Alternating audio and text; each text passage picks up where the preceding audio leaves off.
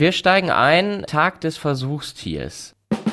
Dieser Tag, der ist ja ins Leben gerufen worden, um nämlich das Leid, was in den Laboren passiert, stärker ins Bewusstsein zu rücken. Also historisch, so in den 50er, 60er Jahren, wurden die meisten Tierversuche auch im Kontext von chirurgischen Fächern gemacht. Da versuchen wir halt, die Belastung von Tieren im Tierversuch objektivierbarer zu machen, um dann auch aktiv Refinement machen zu können. Und äh, so haben sie dann wieder auch objektivierbare Parameter, um sich da anzuschauen, wie ist denn zum Beispiel die Belastung nach dem Eingriff. Fabeln, Fell und Fakten. Der Podcast über Tierversuche. Hallo und herzlich willkommen zu einer neuen Folge Fabeln, Fell und Fakten. Und ihr wisst, das ist der Podcast, bei dem wir über Tierversuche sprechen. Und wir, das wisst ihr auch, sind wie immer Professor Johannes Beckers. Hallo Johannes. Grüß dich, Roman. Hallo, Johannes ist Professor für Genetik an der TU München und er ist Diabetesforscher am Helmholtz-Zentrum München. Mein Name ist Roman Stilling, ich bin wissenschaftlicher Referent bei Tierversuche verstehen und meines Zeichens Neurobiologe. Johannes, heute haben wir uns was vorgenommen, denn wer äh, treuer Zuhörer oder Zuhörerin dieses Podcasts ist, weiß es, dass bevorsteht. Ja. Am nächsten Montag, am 24. April, ist der internationale Tag des Versuchstiers. Ja, so ist Oder auch World Lab Animal Day. Und genau, vor einem Jahr haben wir schon mal darüber gesprochen. Mhm. Wir wollen aber heute wieder darüber sprechen und diesmal genau. tun wir das auch nicht allein, denn wir haben dieses Mal wieder einen Gast dabei und ja. zwar ist das der Herr Professor Dr. Reni Tolber von der Uniklinik aus Aachen. Hallo, Herr Teuber. Hallo, Herr Stilling. Grüß Sie. Ganz kurze Vorstellung. Äh, unterbrechen Sie mich, wenn ich Quatsch erzähle. Aber, Herr Teuber, Sie sind äh, Chirurg, ja, also von der Ausbildung her Arzt, ja. Humanmediziner.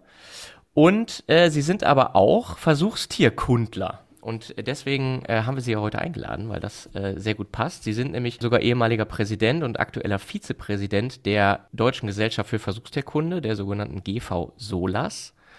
Und sie leiten auch das Institut für Versuchstierkunde am Uniklinikum in Aachen. Und noch eine weitere Besonderheit, äh, da kommen wir dann aber später zu, sind auch Sprecher des 3R-Netzwerks NRW, wenn ich das richtig so vortragen habe. Stimmt das? Ja, mit dem Kollegen Weber aus Bonn zusammen. Das ist genau, korrekt. Co-Sprecher. Ja, sehr schön.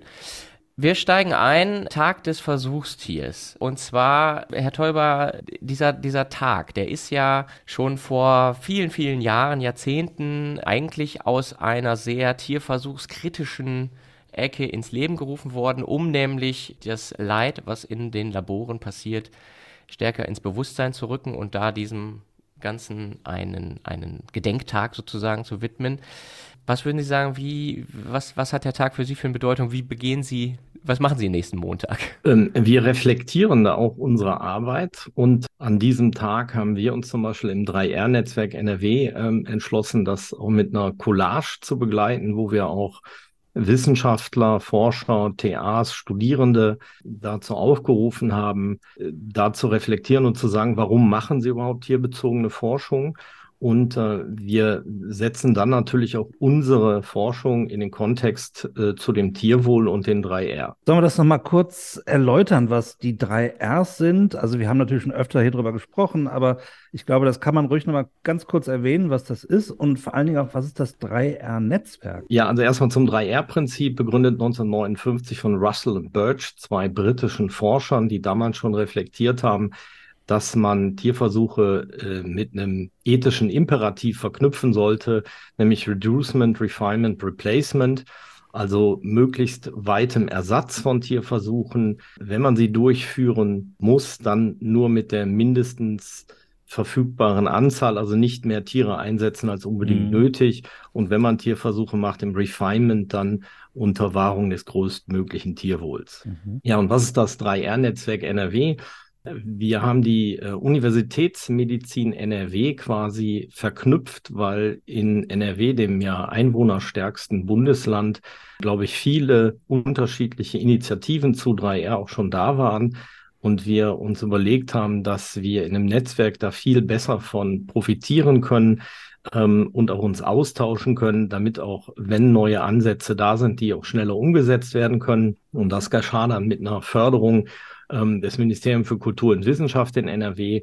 Und so haben wir dann auch im letzten Dezember unsere, sag ich mal, Gründungsveranstaltung in Bonn gehabt. Genau, ähm, zu dem 3R-Prinzip können wir auch nochmal vielleicht äh, ganz kurz verweisen. Und zwar auf die äh, Folge 3 in der ersten Staffel. Da sind Johannes und ich nämlich die drei Rs wirklich mal en Detail äh, durchgegangen und haben durchdekliniert, was, was genau bedeutet das. Wir haben auch mal hier und da ein Beispiel gebracht. Ähm, kommen wir vielleicht auch gleich nochmal zu aus Ihrer eigenen Forschung, denn äh, ich hatte das gerade schon vorgestellt, Sie sind auch Versuchstierkundler und am Tag des Versuchstiers geht es ja eben auch um die Versuchstiere und da sind natürlich auch Versuchstierkundler gefragt. Aber was, was sind denn überhaupt Versuchstierkundler? Was, macht, was machen die und wie wird man Versuchstierkundler? Mhm. Ja, also zu meiner eigenen Vita kann ich sagen, dass das keine geplante Karriere war. In äh, vielen ähm, Universitäten in Deutschland ist historisch die Chirurgie für die ähm, Tierexperimente, Tierhäuser zuständig gewesen.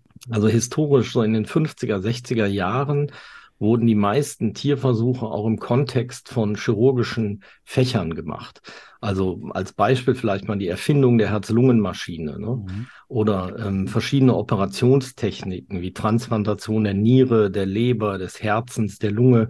Das waren alles Dinge, die im Rahmen von Tierversuchen erforscht, aber auch trainiert worden sind. Mhm. Und ähm, auch damals, als in Bonn quasi das Tran Lebertransplantationsprogramm wieder aufgenommen wurde, wurden auch erst wieder Tierversuche durchgeführt, um auch diesen komplexen chirurgischen Eingriff für das gesamte Team an zum Beispiel Schweinen ähm, zu trainieren, um halt die Lernkurve vorzuverlegen und die dann nicht erst im Patienten zu machen. Mhm. Ist das heute eigentlich noch Teil der medizinischen Ausbildung, äh, dass man da am, am Tier chirurgische Eingriffe übt? Ähm, absolut, weil es heutzutage ja zum Beispiel über minimalinvasive Chirurgie oder robotisch assistierte Chirurgie sehr komplexe, lange Eingriffe gibt. Mhm. Und äh, die müssen zum Teil, das ist sogar die Zulassung von bestimmten ähm, Medizinprodukten am Tier vorher geübt und trainiert werden, bevor man dann sogar assistiert in den Patienten geht. Mhm, okay. Und hat sich da in den letzten 10, 20 Jahren auch einiges geändert? Also ich sage jetzt mal in, in, der, äh, in der Zulassung solcher Übungen oder ähnliches? Äh, oder, oder ist das wie, wie vor 30 Jahren heute? Nein, das hat sich natürlich massiv verändert. A, mit der Umsetzung der EU-Richtlinie 2010-63 mhm. zum Schutz ne, von Tieren, die für wissenschaftliche Zwecke verwendet werden, als auch mit den Genehmigungsverfahren, insbesondere in Deutschland. Da haben wir ja auch eine weitere Problematik, nämlich den Föderalismus. Also das, was in einem Bundesland als ja. äh, sofort genehmigungsfähig angesehen wird, kann in einem anderen Bundesland ja als äh, nicht genehmigungsfähig angesehen werden. Und ähm, von daher ist das sehr viel komplexer geworden. Auf der anderen Seite ist es aber auch so, dass im Rahmen der Ausbildung natürlich immer ein Konzept von, ich sag mal, einfach nach kompliziert verfolgt wird, dass zum Beispiel für diese robotische Chirurgie es sogar in Silico-Training gibt, also wie an der Playstation, dass man erstmal anfängt, sich grundsätzlich ah, okay. mit dem System vertraut zu machen. In einem zweiten Schritt äh, geht man zum Beispiel an sogenannte äh, pulsierende Organpakete, die zum Beispiel aus Leber, Magen, Darm aus dem Schlachthof bestehen, die mit einer farblichen Tinktur perfundiert werden, wo man dann einen OP-Eingriff übt. Und in dem nächsten Schritt geht man dann zum Beispiel an ein Tiermodell und in einem noch weiteren Schritt gehen wir zum Beispiel auch an humane äh, Frischpräparate. Das sind also Körperspender, die eingefroren worden sind und dann wieder für dieses Training aufgetaut werden. Wow. Und dann im letzten Schritt macht man zum Beispiel noch je nach Eingriff 30 bis 40 mentorierte Eingriffe, wo also ein erfahrener okay. Operateur daneben steht, um mhm. im Notfall entweder eingreifen zu können, also wie in der Fahrschule, oder auch dann Tipps geben zu können. Weil ansonsten wäre es meiner Ansicht nach unethisch, das alles ohne vorheriges Training dann im Patienten auszuprobieren. Mhm. Und mein Beispiel ist auch immer, es kriegt ja keiner nur, weil er mit der Playstation Autofahren geübt hat, einen Führerschein. Ja? Und ja. das andere ist ja auch, wenn Sie sich mal in die Situation des Patienten versetzen. Wir haben jetzt hier einen Operateur, der das schon vorher geübt hat, auch an zum Beispiel ein Schweinemodell. Oder Sie haben halt einen, der es noch nie geübt hat. Ne? Welchen wollen Sie denn haben? Mhm. Okay. Ja, aber, aber um mal in dem Bild zu bleiben, jetzt vielleicht mal so als, als, äh, als äh, Kontrapunkt. Sie kriegen auch keinen Führerschein, wenn Sie auf dem Bobbycar üben äh, oder auf dem, auf dem Go-Kart. Ja? Also äh, wir sind ja, äh, deswegen die Frage, wie vergleichbar ist es denn tatsächlich, äh, wenn man an einem Schwein was operiert oder an einem, ich weiß nicht, an welchem anderen Tier, Schaf vielleicht, äh, man solche Sachen äh, übt, dann tatsächlich mit der Situation, wenn man da einen Menschen vor sich liegen hat? Nee, das ist ähm, extrem vergleichbar. Also wir haben ähm, dazu auch Untersuchungen gemacht. Es gibt auch Publikationen dazu, wie ähm, Chirurgen zum Beispiel nach so einem Trainingsworkshop quasi ihre Lernkurve bewerten oder wenn man die fragt, ob das ihre zukünftige ähm, Entscheidungsfindung auch verändert hat. Äh, da, da gibt es ganz gute Daten zu, weil die Komplexität äh, ist einfach noch nicht komplett äh, in Silico darstellbar. Ne? Sie haben also ein sich bewegendes Zwerchfell durch die Beatmung, mhm. was Sie zum Beispiel bei dem Frischpräparat beim Menschen, also der Leiche, nicht haben. Sie haben außerdem Organe, die sich bewegen wie ein Darm. Ne? Und sie haben auch äh, Blutungen, die sie sonst nicht haben. Und gerade was zum Beispiel so Blutstillungstechniken oder so Präparate angeht, ähm, die kann man manchmal äh, also in der Leiche gar nicht einsetzen, weil die halt darauf angewiesen sind, dass es halt blutet, ne? weil sonst funktionieren die gar nicht. Und das sind alles ähm, Dinge, die halt zur Komplexität des äh, äh, Modells beitragen. Und ein wichtiges Argument ist immer noch mal, also Blutung per se im OP ist eine lernfeindliche Umgebung. Mhm. Ja, Sie können nicht einfach dann hingehen und sagen, so, wir haben jetzt hier eine lebensbedrohliche Blutung, nennen Sie mir doch mal drei Möglichkeiten, wie Sie die jetzt stellen wollen. Ja. Oder was machen Sie, um das zu beheben und den Patienten zu retten? Also in so einem Moment haben Sie äh, einen wahnsinnig hohen Puls, einen Schweißausbruch und überlegen sich gerade, was Sie tun müssen. Und da können Sie nicht didaktisch ABC durchgehen. Ne? Mhm. Okay. Und sozusagen dieses Stresstraining, das lernt man sozusagen dann. Na, nicht nur das, Sie lernen auch solche Situationen zu beherrschen, Komplikationsmanagement. Mhm. Auch das üben wir mhm. natürlich in anderen simulierenden Situationen, aber ähm, die realistische Form ist halt immer noch das Tiermodell. Natürlich versuchen wir alles, um das auch didaktisch wenig einzusetzen. Und wir trainieren zum Beispiel bis zu drei Chirurgen gleichzeitig an so einem ähm, Schweinemodell. Aber ähm, das ist jetzt auch nichts, was sie routinemäßig machen, sondern halt bei sehr komplexen und komplizierten Eingriffen. Ne? Ja. Und das ist ja jetzt alles noch sozusagen mit der Brille des Chirurgen, die Sie da jetzt noch aufhaben. Wie kommt dann der Schwenk, um nochmal auf Ihre Vita zurückzukommen, zur Versuchstierkunde? Also, also ich habe meine Doktorarbeit halt schon in der experimentellen Chirurgie quasi gemacht, Schrägstrich Versuchstierkunde. Und ähm, da ging es schon um die Entwicklung von Organkonservierungslösungen. Und historisch gesehen in Bonn ist damals halt das Tierhaus auch, äh, ich sag mal, verwaltet, betrieben worden von der experimentellen Chirurgie Schrägstrich Versuchstierkunde. So bin ich dann da, ich sag mal, hineindiffundiert und habe halt schon während auch meiner klinischen Ausbildung ähm, immer viel geforscht. Und nach einer Begehung des Wissenschaftsrates in Bonn wurde dann halt auch beschlossen, dass da ein neues Tierhaus gebaut wird. Und mein damaliger Chef, Professor Hirner, war damals auch Dekan. Und äh, so durfte ich mich dann da quasi drum kümmern und äh, bin dann dann irgendwann dabei geblieben. Sie sind ja nun auch äh, forschend tätig. Ähm, ich weiß natürlich schon ein bisschen was darüber, aber vielleicht können, können Sie uns ein bisschen was erzählen, was so Ihr Forschungsgebiet ist. Ja, ich habe eigentlich, ähm, wenn man so will, zwei. Also das eine ist tatsächlich Organtransplantation von äh, Leber, Niere, Pankreas, äh, wenn man so will, die wir sowohl im Rahmen der Grundlagenforschung als auch in der translationalen Forschung betreiben. Also wir haben eine neue Organkonservierungslösung entwickelt, die wir auch jetzt so weit vorangetrieben haben, dass wir da die Zulassung nach dem Medizinproduktegesetz anstreben, um die halt auch dann in einer klinischen Studie ähm, einsetzen zu können und das äh, Ergebnis, sage ich mal, dieser Forschung dann auch äh, den Menschen zugutekommt. Und äh, der andere Aspekt ist tatsächlich tierbezogen und äh, da versuchen wir halt die Belastung von Tieren im Tierversuch objektivierbarer zu machen, um dann auch aktiv Refinement machen zu können. Und äh, das mache ich ja ähm, aktiv mit meinem Kollegen André Bleich aus Hannover in der DFG-Forschergruppe Severity Assessment. Mhm. Also nochmal, also es geht dann darum, entscheiden zu können, wie belastend ist denn ein Eingriff, den ich gerade mache.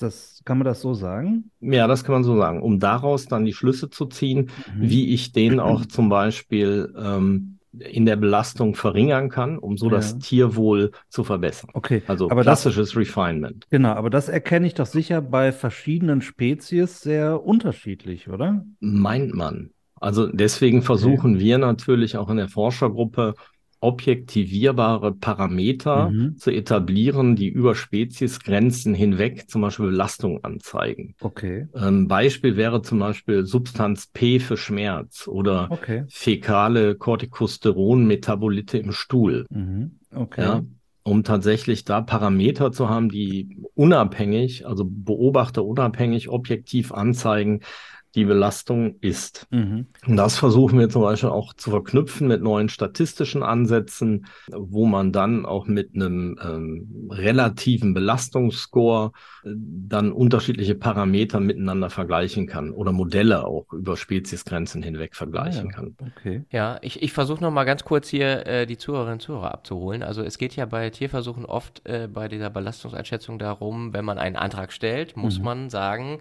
dieser Versuch ist wahrscheinlich leicht belastend, schwer belastend, mittelgradig äh, belastend. Diese drei Kategorien gibt es ja da. Und äh, ja, Sie sagen das jetzt gerade, manchmal weiß man das gar nicht so genau, wie belastend ist denn jetzt so ein Versuch, ne? Und also ist der genauso belastend für eine Maus wie jetzt für äh, ein, ein Schwein, chirurgischer Eingriff zum Beispiel, oder gibt es da irgendwelche Kriterien, woran man das überhaupt festmachen kann? Ne? Also äh, wir Menschen können uns gegenseitig fragen, wie geht's dir, ja? Oder ähm, wie fühlst du dich gerade? Tut das mhm. weh?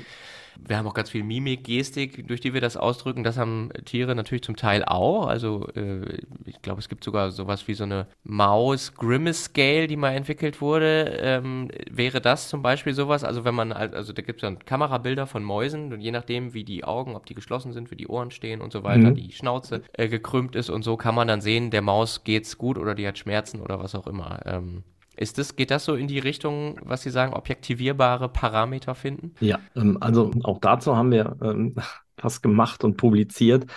Und zwar haben wir quasi diesen Maus- oder Red Grimace Scale, also den gibt es für sehr viele unterschiedliche Tierarten mhm. ähm, etabliert, also auch fürs Schaf, äh, okay. für Pferde. Und wir haben den ähm, mit dem Lehrstuhl für Bildbearbeitung an der RWTH teils automatisiert. Das heißt, sie machen Videoaufnahmen dann schneidet ein Algorithmus einzelne Bilder raus und die werden dann, dahinter steht so ein Machine Learning Ansatz, dementsprechend ähm, beurteilt. Und damit können Sie halt sehen, ob das Tier A belastet ist und B, wenn, wie schwer.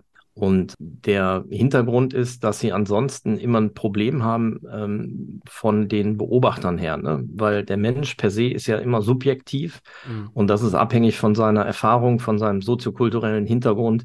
Und ähm, das haben sie dann natürlich mit äh, so einem Algorithmus weniger, weil natürlich stehen dahinter 7000 Bilder, die wir vorher bewertet haben. Ne? Und die haben wir ja. dann erstmal quasi in dieses Programm gefüttert und ihm gesagt, wie es geht.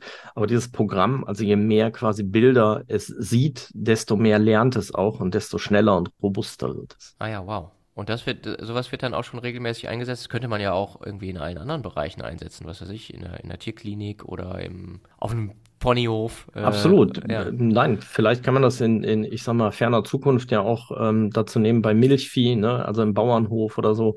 Das mhm. äh, bietet viele unterschiedliche Ansätze, weil es einfach dann simplifiziert und kamerabasiert ist, ja. Genau. Und wenn ich jetzt also so diese Methode habe und ich kann Belastung besser einschätzen, wie würde das dann dazu führen, vielleicht gibt es da auch ein Beispiel, dass man dann daraus ableitet, okay, ich kann vielleicht meinen Versuch so ändern, dass er dann weniger belastend wird? Ja, also erstmal vielleicht zu der grundsätzlichen Belastungseinschätzung, die Sie ja prospektiv machen müssen, äh, wenn Sie schon den Tierversuchsantrag stellen. Mhm, dann genau. gibt es von der EU nur grobe Beispiele. Also zum Beispiel eine Laparotomie, also eine chirurgische Öffnung, ich bleibe immer mal in dem chirurgischen Bild ja, des Bauchraumes. ja ähm, ist moderat belastend. Okay. Das Problem, was dahinter steht, ist, also für, für jemand, der überhaupt nicht mit Chirurgie zu tun hat, für den ist immer ne, die Integrität der Körperoberfläche ganz äh, wichtig. Mhm. Äh, für uns Chirurgen ist das natürlich vollkommen normal, ähm, jemanden aufzuschneiden. Ja. Und ähm, da haben sie schon erstmal den ersten subjektiven, objektiven Unterschied.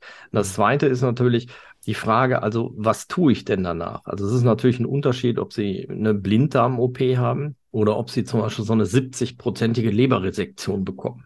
Ja. Ähm, das ist aber in der EU überhaupt nicht weiter definiert. Das heißt, per se ähm, über diesen Bauschnitt fällt das in die mittlere Kategorie. Das ist also dann immer abhängig davon, welchen Eingriff, in welcher Intensität und Dauer Sie machen. Und, äh, und in dem Beispiel zum Beispiel, man könnte sich dann natürlich anschauen, wie ist denn die sogenannte perioperative Versorgung von Einleitung der Narkose bis Operation bis Schmerztherapie? Und äh, kann ich da zum Beispiel andere Schmerzmedikamente nehmen, mhm. so dass das mhm. Tier dann weniger leidet? Mhm. Und äh, kann ich zum Beispiel ähm, den Eingriff per se verändern, damit er halt kürzer wird? Ne? All diese Dinge spielen da natürlich eine Rolle. Und was wir da parallel gemacht haben, ähm, wieder kamerabasiert, ist mit einer Arbeitsgruppe bei uns mit dem Kollegen Chaplik, ist ähm, sogenannte Nahinfrarot- oder Thermografiekameras einzusetzen, okay. um sich zum Beispiel dann auch die Wundheilung anzuschauen. Mhm. Und äh, so haben sie dann wieder auch objektivierbare Parameter, um sich da anzuschauen, wie ist denn zum Beispiel die Belastung nach dem Eingriff, äh, welchen Einfluss hat das auf die Körpertemperatur, auf die Wundheilung, äh, die man sonst vielleicht gar nicht sehen würde. Mhm. Okay, also schaffen Sie im Prinzip äh, wissenschaftliche Daten, die ich beispielsweise nutzen kann, wenn ich einen Tierversuchsantrag schreibe, kann ich mich darauf beziehen und sagen, also es gibt die Bewertung hier, das ist schwer belastend, gering belastend oder ähnlich. Und das kann ich dann nutzen für meinen Tierversuchsantrag, um, um da eine bessere Einschätzung zu geben. Ist das so? Ja, bis hin zu neuen Techniken und Verfahren, die Sie auch einsetzen können, okay. um selber abzuschätzen oder zu verbessern. Mhm. Weil okay. Sie dann, ähm, wir haben halt so einen Wundheilungsscore auch dazu ähm, ja. etabliert ähm, als auch mhm. zum Beispiel diesen Maus Grimace äh, Scale, der basiert auf verschiedensten also ähm, Abschätzungen, wie Roman Stilling das gerade gesagt hat, also Lidöffnung, Ohrstellung, die Vibrissen, wie sind die? Und wir konnten zum Beispiel in einem anderen Modell zeigen, dass es reicht, wenn Sie sich da rein auf den Lidschluss fokussieren, weil der eigentlich schon mit über 90-prozentiger ähm, Vorhersagewahrscheinlichkeit alle anderen äh, Parameter ebenfalls vorhersagen. Das erspart Ihnen dann jede Menge Zeit in dem Modell als auch Aufwand. So können Sie das schneller, besser beurteilen. Okay. Gut, dann äh, lassen Sie vielleicht nochmal ganz kurz auf das 3R-Netzwerk äh, zurückkommen. Und zwar äh, wäre meine Frage nochmal, also Sie haben ja gesagt, es gibt so ein paar 3R-Bemühungen oder Aktivitäten in NRW, ja, ist ein großes Bundesland mit vielen Unikliniken, mit vielen Unis, Einrichtungen, Forschungseinrichtungen, die natürlich auch Forschung im Bereich 3R machen, also ne, Alternativmethoden entwickeln oder eben solche äh, Refinement-Methoden oder halt äh, sich darum kümmern, irgendwie, wie kann man die Tierzahl in den Tierversuchen minimieren.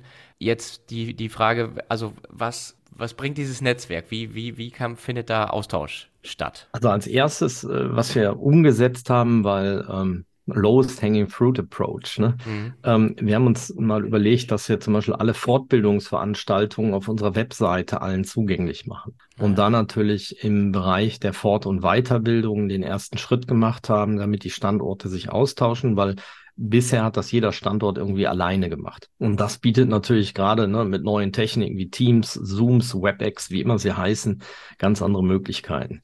Das Zweite ist aber, dass es ähm, an den verschiedensten Stellen unterschiedliche Kompetenzen gibt, ähm, wie zum Beispiel einen Organoid-Club in Bonn. Und äh, diese Technik, äh, die Vor- und Nachteile oder auch die Limitationen können wir so quasi allen Standorten in NRW ähm, zur Verfügung stellen.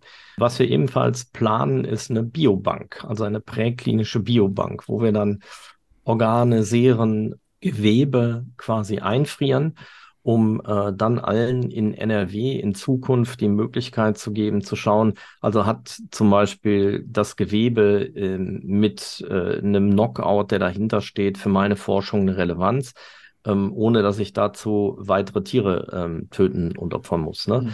Und ah, ähm, okay. damit hätten wir dann auch schon sehr viel gewonnen. Und äh, das Gleiche gilt für andere Aktivitäten, die wir haben, wo wir Alternativmethoden wie auch zum Beispiel Forschung mit äh, Hühnereiern dann den Leuten verfügbar machen mit den Best-Practice-Beispielen oder wo wir daran denken, auch für bestimmte Zellkulturmodelle ähm, sowas zu etablieren und wir haben in Aachen sicherlich auch einen Schwerpunkt in sogenannten isolierten Organperfusionen. Und auch da haben wir so ein 3R-Modell entwickelt, wo sie Schlachthoforgane mit äh, einer Vorperfusion durch zum Beispiel Streptokinase von Blutgerinnseln befreien können. Und so können sie dann diese Organe hinterher noch zur Forschung ähm, weiterverwenden, ohne dass dafür noch andere Tiere getötet werden müssen. Ah ja, das klingt ja äh, tatsächlich nach einem, nach einem echten Mehrwert. Ich frage jetzt nochmal ganz ketzerisch. Ähm, es gibt ja in anderen Bundesländern auch solche Netzwerke, ne? Also Baden-Württemberg zum Beispiel. Gibt auch äh, 3R-Zentren in einigen äh, Bundesländern, also äh, Hessen zum Beispiel, Berlin gibt sowas. Gießen. War das, war, ja, äh, genau, Gießen in Hessen. War das ein bisschen überfällig? Also, oder musste, musste NRW da irgendwie so ein bisschen nachziehen? Ich meine, das wird ja auch unterstützt von der Politik, also vom Ministerium äh, für äh, Wissenschaft und Kultur, Kultur und Wissenschaft, Entschuldigung. Ja, MKW. MKW, genau. Erst die Kultur, dann die Wissenschaft. Dann die Wissenschaft, genau. Also, ja, war, war, war NRW da ein bisschen late to the party oder wie würden Sie das sehen? Das weiß ich gar nicht. Also der Unterschied ist, äh, die Überlegungen dazu, die sind eigentlich schon sehr alt. Also mhm. das äh, erste Konzept zu sowas ist über zehn Jahre alt. Aber manchmal braucht das halt seine Zeit. Und ähm, man muss, glaube ich, vielleicht auch immer mal sehen, dass wir ja in NRW auch eine Vielzahl von Industrie haben, von Großforschungseinrichtungen des Bundes, als auch ja ähm, die ähm, Universitätskliniker und Universitäten. Und äh, je größer sowas natürlich ist, desto mehr Abstimmungsbedarf hat sowas natürlich immer. Also ja, ja. manchmal äh, ne, braucht es halt seine Zeit. Ähm, aber das ist natürlich richtig. Es gibt jetzt viele solcher Initiativen. Wir sind aber auch mit vielen da schon vernetzt und äh, im Austausch. Und von daher glaube ich nicht, dass wir jetzt ein bisschen late to the party sind, sondern wir, wir sind, glaube ich, jetzt zeitgerecht dabei. Timely. Ja, super. Herr Tolber, Sie sind ja sicherlich ein Verteidiger der offenen Kommunikation über Tierversuche. Ich frage mich jetzt gerade, wie ist das am Uniklinikum? Äh, wird da offen kommuniziert, dass man Tierversuche macht und auch in der Ausbildung benötigt? Oder ist das ein schwieriges Thema da? Nee, ich glaube, da waren wir sogar eine mit der ersten. Also wir publizieren auch äh, jedes Jahr die Anzahl der eingesetzten Tiere in Tierversuche auf mhm. der Webseite. Ja. Ähm, wir haben ja an der Uniklinik und an der RWTH ein Institut, was so heißt. Ähm, wir sind aber auch mit äh, Lehrstühlen bei uns in der Theologie, in der Philosophie im Austausch und haben auch das ähm, Center for Human Animal Studies äh, gegründet, CHASA und haben da auch äh, sicherlich kontroverse Diskussionen geführt und auch Podiumsdiskussionen gemacht, die sogar unser Kanzler moderiert hat. Mhm. Also wir pflegen da eher einen sehr offenen Umgang mit. Ähm, deswegen sind wir auch einer der Gründer und Unterstützer der Transparenzinitiative. Mhm. Letzte und Folge haben wir darüber gesprochen. Das können Sie jetzt so nicht wissen, Herr Täuber, aber ja. genau. Nee, und von daher das, das gab sicherlich eine Zeit, wo das auch diskutiert wurde ja. ähm, bei uns, aber ich kann nur sagen, wir haben damit eigentlich immer äh, gute Erfahrungen gemacht. Mhm. Okay. Ganz wichtig, das nochmal so on the ground irgendwie zu hören. Ich meine, wir können uns hier bei Tierversuch verstehen, äh, im Büro natürlich immer viel ähm, überlegen, ne, was äh, Transparenz so angeht und wie schön das doch alles wäre, wenn alle offen darüber sprechen würden. Aber wirklich äh, sozusagen vor Ort, hands-on, äh, ist dann nochmal noch mal ein anderer, anderer Zugang. Mhm. Herr Täuber, lassen Sie uns nochmal zurückgehen zum Tag des, äh, des Versuchstiers. Äh, Gibt es da so, so ein paar ganz konkrete Aktionen, die Sie dann machen? Ähm, irgendwie was mit, mit der Presse oder irgendwas, was vorgesehen ist? Ja, also wir haben vom 3R-Netzwerk NRW geplant, von den verschiedenen Einrichtungen äh, eine sogenannte Collage zu machen. Und äh, da gibt es dann quasi von Forscherinnen und Forschern, von Studierenden, von ähm, TAs, von allen möglichen Personen Statements, warum sie eigentlich Tierversuche machen und den Hintergrund dazu. Und okay. ähm, das verknüpfen wir dann auch mit unseren Webseiten, wo wir zum Beispiel auch 3R-Beispiele drauf haben, ähm, oder auch tatsächlich Beispiele von Translation, ne? Mhm, ähm, weil das wird uns ja auch immer vorgeworfen. Äh, Grundlagenforschung ist ja grundlegend falsch, kommt ja sowieso nie was raus. Und ähm, da, glaube ich, bin ich eher in der ähm, glücklichen Position, noch mit so einer angewandten Forschung tatsächlich Dinge zu belegen, die wir in die Klinik gebracht haben. Okay. Und ähm, wo wir zum Beispiel auch zeigen konnten, dass mit so einer Messung der Mikrozirkulation und Sauerstoffperfusion von äh, transplantierten Nieren sie tatsächlich sagen können, ob dieses Organ nach Transplantation funktioniert.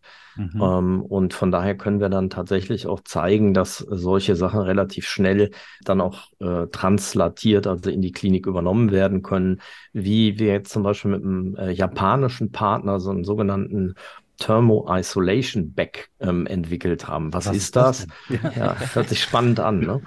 Also äh, Hintergrund ist, sie ähm, haben die Niere außerhalb des Körpers auf Eis gelegt, damit mhm. der Stoffwechsel möglichst gering ist und das äh, Organ möglichst lange außerhalb des Körpers überlebt. Mhm. Dann haben sie also die 4 Grad kalte Niere, die legen sie in den 38 Grad heißen Patienten ja. und müssen jetzt also Arterie, Vene und Harnleiter wieder zusammennähen. Mhm. Und in dieser Zeit erwärmt sich natürlich die Niere hat aber immer noch keine Durchblutung, damit auch keine Nährstoff- und Sauerstoffversorgung. Das nennt sich dann warme Ischämie. Ah, okay. Und wenn ich dann die Klemmen aufmache, kommt also dann 37,5 äh, Grad heißes Blut mit 100 Prozent Sauerstoffsättigung, knallt in diese Niere rein mhm. und dann gehen jede Menge Zellen kaputt. Mhm, und um halt okay. das abzumildern, haben wir so ähm, aus ähm, Silikon quasi eine, eine Tasche die sie um diese Niere hin äh, stülpen, mhm. damit die halt quasi von dem heißen äh, Körper isoliert äh, in Ruhe eingenäht werden kann. Und das führt dazu, dass sie quasi die Temperatur um fast äh, 10 Grad verringert halten können, mhm. so dass halt dieser Ischämie-Reperfusionsschaden abgemildert wird und dann hoffentlich das Organ danach besser funktioniert. Und auch das haben wir äh, in einem äh, Versuch gezeigt und das dient halt auch zur Zulassung dieses Medizinproduktes und in Japan äh, konnte das jetzt auch schon in einer klinischen Studie angewendet werden. Okay. Also eine Collage aus Testimonials und äh, Beispielen äh, mit einer direkten Übertragbarkeit auf den Menschen. Ähm, wenn man sich das jetzt angucken will, äh, wie, wie google ich das am besten? Nach dem 3R-Netzwerk NRW oder wonach Genau, 3R-Kompetenznetzwerk NRW. Verlinken und wir natürlich in den Show Notes. Google, Google findet das. Super, okay. Ich glaube, Bing, Bing geht auch. B Bing, äh, ja, genau. Geht jetzt wahrscheinlich sogar noch mal ganz anders. Demnächst. Ja, ne, mit ChatGPT. Da können ja, wir dann ja. auch noch mal drüber reden. Das war, das wird unsere Welt verändern, glaube ich, äh, auch in der Wissenschaft. Mhm. Gut. Gut. Johannes, was meinst du? Haben wir einen Deckel schon drauf? Ich glaube, wir haben den Deckel drauf. Wir können den Herrn äh, Tolber natürlich noch mal fragen, ob es noch irgendwas gibt, was er gerne noch hier äh, senden möchte über unseren Kanal. Nee, aber was ich nochmal loswerden wollte, ist, dass ich diesen Kanal, Kanal richtig gut finde und gerne wiederkomme. ja, vielen Dank. Das war jetzt ein bisschen Fishing, Fishing for Compliments, aber vielen Dank, wir nehmen das gerne an. Super. Ja, Roman, da würde ich sagen, haben wir den Deckel drauf. Deckel drauf. Genau, vielleicht an dieser Stelle nochmal der Hinweis auf unsere neue E-Mail-Adresse 3f.tierversuche-verstehen.de, wo ihr uns Feedback geben könnt. Und was ganz Neues, Johannes, ich glaube, du weißt das auch noch gar nicht. Was? Wenn ihr uns über Spotify hört, dann habt ihr die Möglichkeit, direkt mit der Sendung zu interagieren. Das ist irgendwie jetzt ein neues Feature bei Spotify. Man kann da nämlich direkt Fragen oder Umfragen erstellen und die äh, von den äh, Zuhörerinnen und Zuhörern beantworten lassen. Und das würden wir hier auch mal machen. Wir wollen euch von euch nämlich wissen, was haltet ihr von diesem Tag des Versuchstiers? Äh, macht ihr da irgendwie was Besonderes? Denkt ihr darüber nach? Habt ihr vielleicht die Demos äh, gesehen in eurer Stadt? Äh, wie habt ihr darauf reagiert? Habt ihr da ähm, äh, eine Meinung zu? Und lasst uns das gerne wissen. Das könnt ihr, wie gesagt, gerne per E-Mail machen oder eben, äh, wenn ihr über Spotify uns hört, dann direkt in eurem Endgerät. Und auch ansonsten sind wir natürlich äh, froh darüber, wenn ihr uns weiterhin hört, abonniert, weiterempfehlt und dergleichen. Äh, Sternchen vergebt, überall da, wo man Podcasts hören kann, sind wir verfügbar. Und, und ähm, Roman, ja? ich wollte nochmal sagen, also die E-Mail-Adresse, man muss sie immer wiederholen, 3f at tierversuche-verstehen.de. Und ich wollte auch nochmal sagen, wenn ihr euch interessiert, vor allen Dingen für die Historie des Tag des Versuchstiers, dann solltet ihr euch wirklich nochmal die Sendung vom letzten Jahr anhören. Die muss ja auch im April dann gewesen sein. Roman, wenn ich mich recht entsinne. Genau, das waren die Schlaglichter 422. Genau, da sind wir nochmal so ein bisschen die Geschichte durchgegangen. Wer hat das eigentlich erfunden, den Tag des Versuchstiers? Äh, was steckt da dahinter? Warum ist es genau der 24. April? Da gibt es nämlich auch eine Story dazu. Das gibt's alles in unserem äh, Podcast vom letzten Jahr zum Tag des Versuchstiers. Und auf jeden Fall den Wikipedia-Eintrag dazu nochmal lesen, was der Air Chief Marshal denn alles sonst noch gemacht hat. Genau, richtig. Und ich sage ja. nur UFOs. UFOs? okay. So, so, so ja, das tief. müssen wir jetzt auflösen. Was ist mit UFOs? Ich würde sagen, der, der Air Chief Marshal am Ende seines Lebens war ein äh, wenig esoterisch angehaucht. Okay, okay. Und das involvierte UFOs? Das involvierte UFOs. Okay. Also dann schaue ich mir den Wikipedia-Eintrag auch nochmal an. Wunderbar. Gut. Ja, äh, ganz herzlichen Dank, Herr Teuber, dass Sie heute ja. hier waren, sich die Zeit genommen haben, um uns da ein bisschen teilhaben zu lassen an dem, was das 3R-Netzwerk NRW macht und was der Tag des Versuchstiers so auch für Sie ganz persönlich bedeutet. Und ja, dann würde ich sagen, auf Wiedersehen und auf Wiederhören. Ja, tschüss.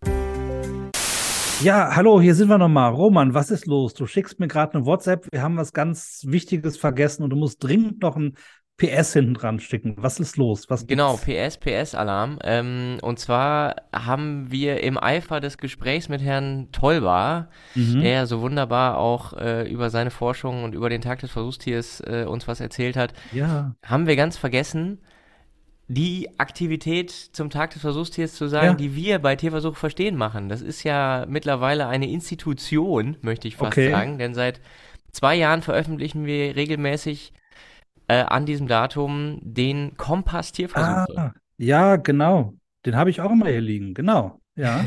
genau, der, der Kompass äh, Tierversuche, den, den ähm, hauen wir jetzt sozusagen jedes Jahr raus. Und äh, mhm. äh, da, das ist eine, ein Heftchen, ein kleines, mhm. schönes, sehr schönes, muss man sagen, wirklich.